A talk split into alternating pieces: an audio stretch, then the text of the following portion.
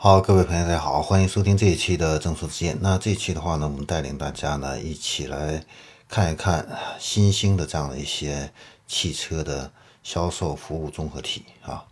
那在二零一七年的时候啊，商务部正式公布了全新的汽车销售管理办法啊。然后中心思想的话呢，就是要打破品牌授权的经销商的一个模式啊，承认多种销售渠道合法的这样的一个地位啊。那伴随着这样的一个呃销售办法的一个出台的话呢，这个呃多种的新型的汽车服务综合体呢，就迎来了这样的一个发展的一个机遇啊。像汽车超市、汽车小镇、汽车文化城的话呢，都开始雨后春笋般的啊。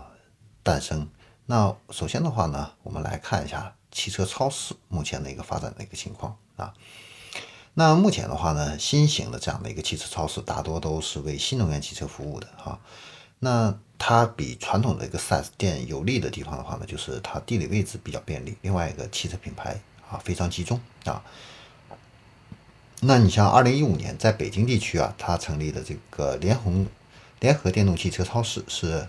中国。第一家电动汽车超市，它集合了北京在售的全目录全电动的这样全线的这个电动汽车品牌。那客户的话呢，他可以在短时间内对北京在售目录的这个电动车有一个全面的了解和比较啊。而且呢，它的这个联合电动汽车超市的话呢，可以给客户提供一站式的这样的一个服务，包括选购啊、保险、上牌啊。紧接着呢，在二零一七年，杭州呢又成立了一个九子新能源汽车连锁超市，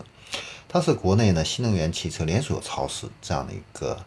啊创新领航者啊，也是国内比较大的一个新能源汽车经销商之一啊。那九子新能源汽车连锁超市的话呢，它每个店都是采用股份合作制这样的一个模式，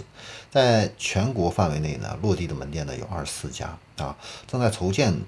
过程中呢，有一百多家啊，形成了一个以杭州为总部，全国三十四个省级与副省级城市为基点的这样的一个辐射全国的一个营销网络。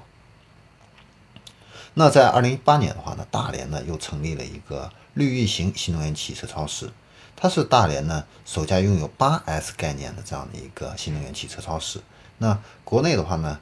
主要的十七种在售的新能源汽车品牌，在这个地方呢都能享受一站式的这样的一个服务啊，而且呢，它还提供一个共享汽车这样的一个服务啊。那到了二零一九年啊，珠海呢又成立了一个小可乐新能源汽车超市啊，它是珠海第一家的一个综合能新能源汽车销售中心啊。那这个小可乐超市的话呢，合作了国内的很多知名的新能源汽车品牌啊，进驻这个店铺啊。那现场的话呢，你可以看到特斯拉、小鹏啊、蔚来呀这些当下热门的这些车型，而且呢，它这个超市啊还突破以往的一个传统的销售模式啊，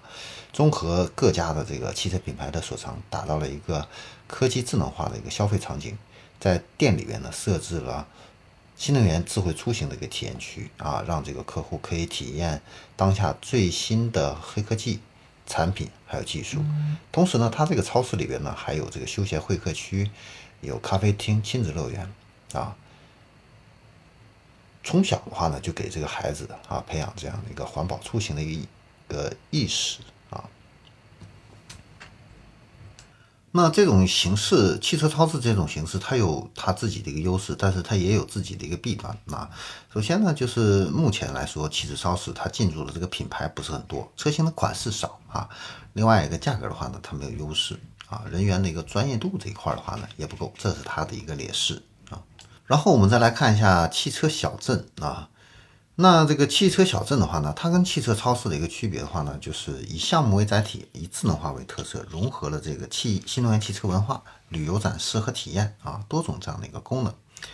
那最早的话呢，是在二零一五年啊，浙江成立的这个金华新能源汽车小镇，是国内首批的运动休闲特色小镇的一个试点啊。那这个小镇的话呢，它是以新能源汽车整车与关键零部件的研发设计为龙头。啊，然后以新能源汽车的智能制造为方向，有机整合了全省乃至全国的新能源汽车产业的一个资源啊，被命名为浙江省外商投资新能源汽车产业基地啊。目前呢，它这个小镇呢入驻的项目总共有十个，聚集了华科汽车、恒远新能源动力电池、领跑汽车、国家机动车机械零部件产品质量监督检验中心啊这样的一些优质的一个项目啊。然后伴随着万里扬自动变速器啊、金飞凯达智能制造这些项目的一个签约的话呢。整个的新能源汽车整车和零部件这个全产业链基本上已经形成了。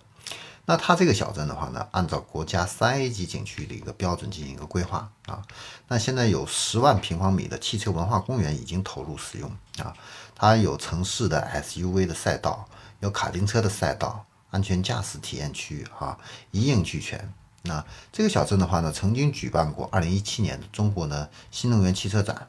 还有 CKC 中国卡丁车锦标赛啊，全国科普日这些大型的一个活动啊，然后这个小镇还跟康泰春秋旅行社进行这个合作，开展研学游这样的一个活动啊。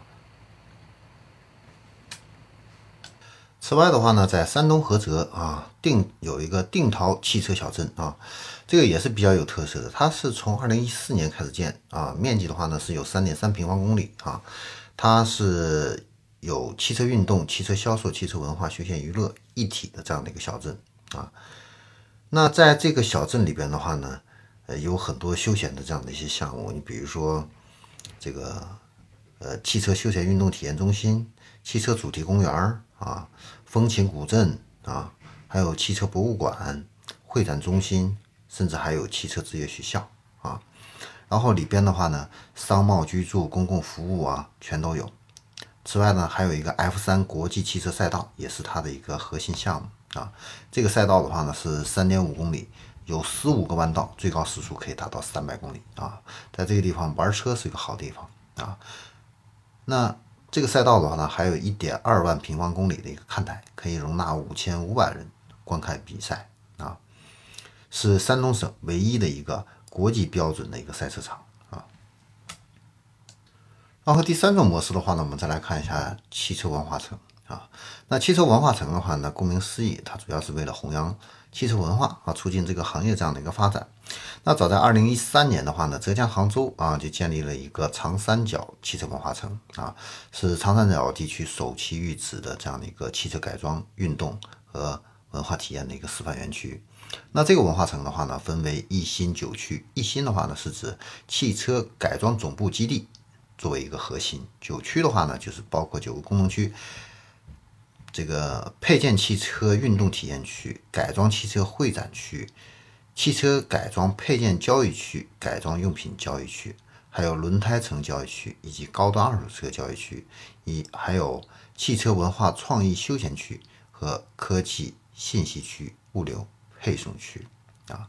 这个是比较大型的这样的一个汽车文化城啊。然后在二零一五年，新疆这个天恒基国际汽车文化城呢。啊，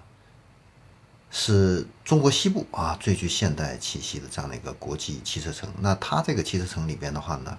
有汽车博览中心、汽车主题酒店、汽车文化街、汽车主题公园、汽车电影院等等综合性的一个服务啊。